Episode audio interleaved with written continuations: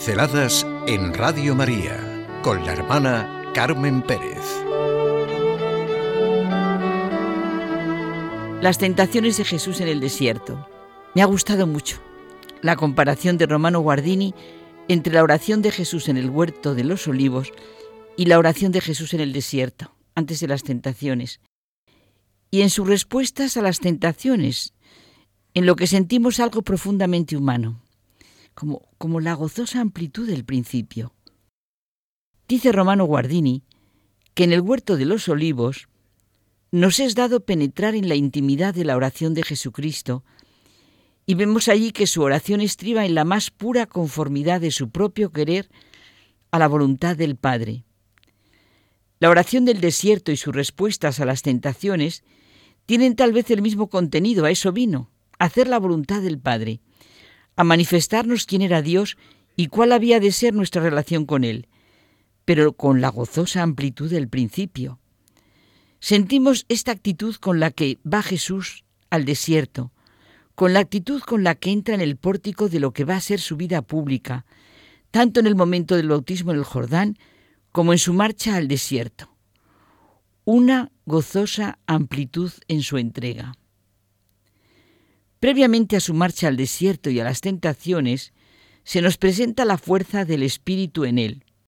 De manera muy gráfica la expresan los tres evangelistas que lo narran. Es el Espíritu de Dios quien impele, empuja, incita, estimula al hombre Jesús de Nazaret, y esta es su vida, ser impelidos por el Espíritu de amor. Entonces Jesús fue llevado al desierto por el Espíritu, nos dice por ejemplo Mateo, el Espíritu le empujó al desierto, es Marcos. El Espíritu lo fue llevando durante 40 días por el desierto, Lucas. Jesús es impulsado por el Espíritu. Todas las acciones de Jesús son promovidas por la fuerza del Espíritu Santo. No quiero desviarme, pero es imposible no pararse un poco a comprender la oración de la Iglesia. Ven Espíritu Divino, Padre amoroso del pobre, don en tus dones espléndido, luz que penetras las almas, vivir así nuestra vida, impulsados por el Espíritu de Dios, cada mayor don, mayor plenitud, mayor curación y redención de nuestra humanidad. Así empezamos nuestra cuaresma con el inexplicable principio de lo que llamamos la vida pública de Jesús, y viene marcada también por esta gozosa amplitud en las respuestas que Jesús da a las tentaciones. Es verdad que se experimenta una gozosa amplitud, una anchura grande de corazón, una clara libertad en sus respuestas, una absoluta confianza en el Padre Dios. Las tentaciones son claras y entran de lleno en lo que es nuestra condición humana. Si eres hijo de Dios, di a esta piedra que se convierta en pan si eres hijo de Dios. Y precisamente porque lo es, contesta como contesta. Está escrito, no solo de pan vive el hombre, sino de toda palabra que sale de la boca de Dios. Si eres hijo de Dios, tírate abajo, porque está escrito.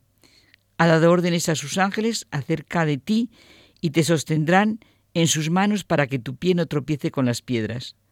También está escrito, no tentarás al Señor tu Dios. Y por último se le ofrecen todos los reinos y glorias del mundo. Todo esto te daré si te postras y me adoras. Vete, Satanás, porque está escrito. Al Señor tu Dios adorarás y a Él solo darás culto. Es la plenitud de la divinidad y de la humanidad la que se manifiesta en estas respuestas. Nuestra historia personal y la historia de la humanidad vienen expresadas en estas tres tentaciones. Todas nuestras debilidades, mentiras, caídas, vagabundeos se encuadran en esas tres tentaciones. Comentábamos en otra ocasión que esas tentaciones son la cara opuesta de las peticiones del Padre nuestro.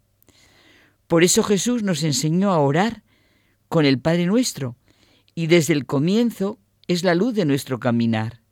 Padre nuestro. Cada uno deberíamos saber y reconocer nuestra situación personal en estas tentaciones, así como la contrapartida que nos ofrecen las peticiones de nuestra oración por excelencia. Nuestras respuestas también han de ser las de Jesús, que vino a mostrarnos todo lo que hay de capacidad en nuestra condición humana. Tenemos una verdadera dignidad, la que nos consiguió la humanidad de Jesucristo. Somos hijos de Dios y como tales hijos ha de ser nuestra vida. En eso está nuestra realización plena. Por eso, ante todas las tentaciones, ante todas las dificultades, podemos dar las respuestas de Jesús, precisamente porque somos hijos de Dios. Pero puedo dejar de ser hijo de Dios, puedo rechazar mi dignidad de hijo de Dios. El hombre es el ser que puede decir no a Dios. Podemos sorprendernos a nosotros mismos en la vida diciéndonos, si eres hijo de Dios, ¿cómo puedes hacer esto? ¿Cómo piensas así? ¿Cómo desconfías de Él por este sufrimiento? ¿Cómo eres tan incrédulo? ¿Cómo no eres capaz de mirar de otra manera a esa persona que es también hija de Dios? Muchas, muchas tentaciones tenemos en nuestro momento que nos proponen una pobre salvación, una redención de sustitución.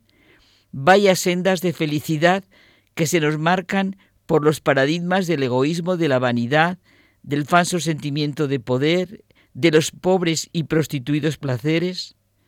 Si eres hijo de Dios, las tres tentaciones de Jesús y sus tres respuestas son la gozosa amplitud de un principio nuevo, nuestra continua conversión a vivir la vida como hijos de Dios. En las respuestas de Jesús se ve lo que realmente contaba en su vida humana, la que llevaba viviendo y la que iba a seguir viviendo. ¿Y qué es lo que cuenta realmente en mi vida? Dios más o menos al lado como algo ilusorio, ilusorio, perdón, para cumplir y quedarme con una falsa paz? La cuestión es Jesucristo. ¿Es verdad o no que Él es real, la realidad misma? ¿Es el mismo lo bueno, lo necesario para mí, o yo de buscar algo por ahí? Pinceladas en Radio María con la hermana Carmen Pérez.